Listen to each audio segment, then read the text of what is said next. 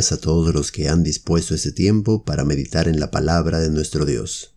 Soy el pastor Kenny Valenzuela y hoy meditaremos en el Salmo 56, al cual hemos puesto como título ¿Cómo orar?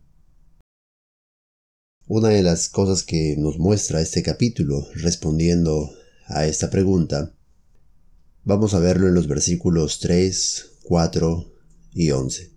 En el día que temo, yo en ti confío. En Dios alabaré su palabra. En Dios he confiado. No temeré. ¿Qué puede hacerme el hombre? Verso 11. En Dios he confiado. No temeré. ¿Qué puede hacerme el hombre? Esos versículos nos muestran claramente una actitud que el salmista nos muestra. Dicho sea de paso, se encontraba David en una situación muy complicada debido a la persecución que estaba teniendo. Probablemente nos haga referencia a lo sucedido en el libro de Primera de Samuel, capítulo 21, que usted puede leer luego cuando él estuvo en Gad y se hizo pasar por loco. Pero todo esto debido a la situación adversa que estaba teniendo siendo perseguido. Nos muestra a pesar de todas las circunstancias difíciles, su confianza en Dios. No niega el temor, no niega que en algunos momentos él estaba muy temeroso de lo que le podía pasar. Pero cuando llegaba esos momentos, él dice, yo en ti confío. No sé qué puede estar pasando en la vida de cada uno de los que nos escuchan. No sé si las cosas hoy están tranquilas, calmadas o están en tiempos de temor por diversas cosas. Pero aprenda a confiar en Dios.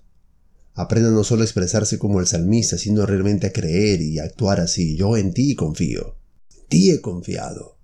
No temeré más. Cuando el temor me, asalte, yo voy a acercarme a ti y no temeré entonces.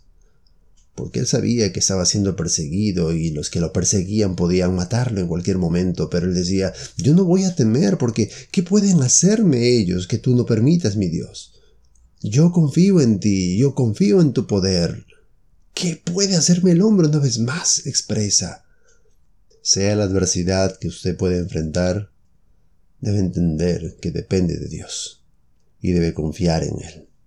No importa cuán grande sea la adversidad que usted esté pasando, recuerde que nuestro Dios es aún más grande que el más grande de los problemas.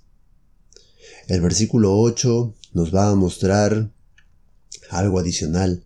Los versículos previos nos mostraban que nosotros debemos confiar en su poder. Bueno, ahora el verso 8 nos mostrará otra cosa que nosotros debemos considerar al acercarnos a Dios en oración. Mis huidas tú has contado. Pon mis lágrimas en tu redoma. ¿No están ellas en tu libro? Qué maravilloso es saber que alguien está pendiente de cada detalle en nuestra vida. ¿Cómo orar? Reconociendo su conocimiento sobre mí. Dios no es extraño en nosotros, no debemos pensar que Dios no conoce cada situación que nosotros estamos viviendo, cada adversidad que estamos pasando.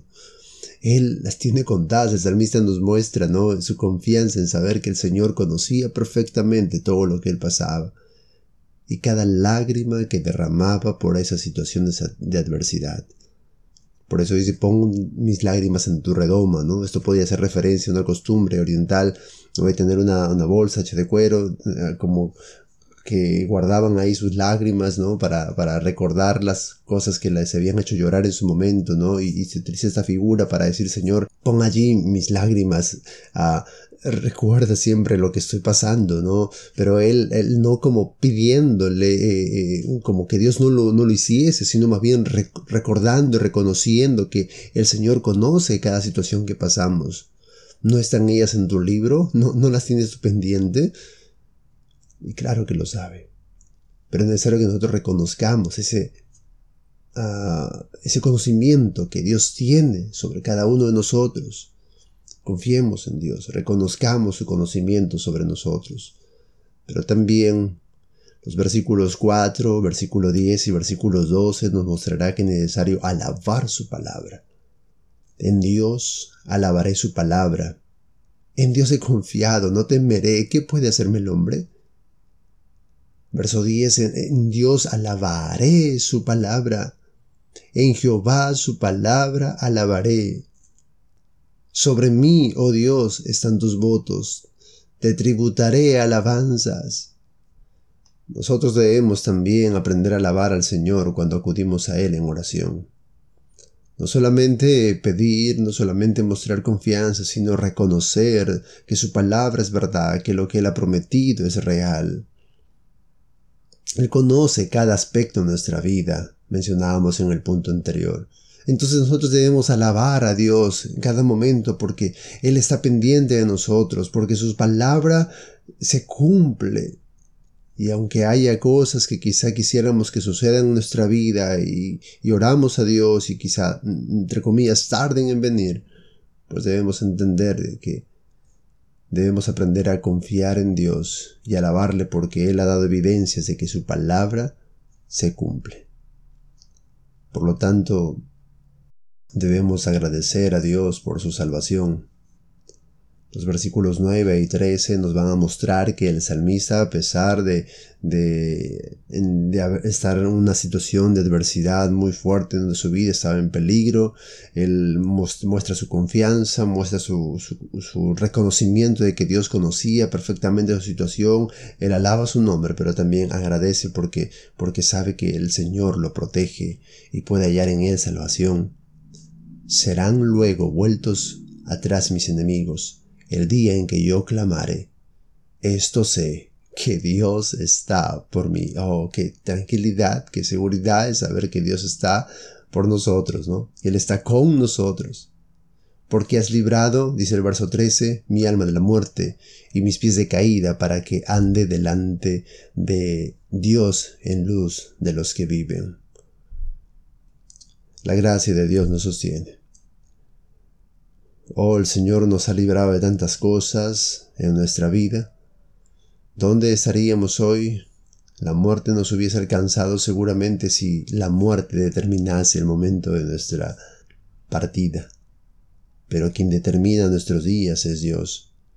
Y Él muchas veces nos ha querido librar de la muerte porque ha querido darnos tiempo de poder conocerlo, de poder arreglar nuestra vida con Él de andar en paz con Él y de servirle y hacer su propósito en nuestra vida.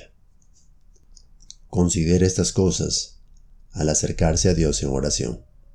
Que el Señor lo bendiga. Le dé un buen día. Hasta la próxima.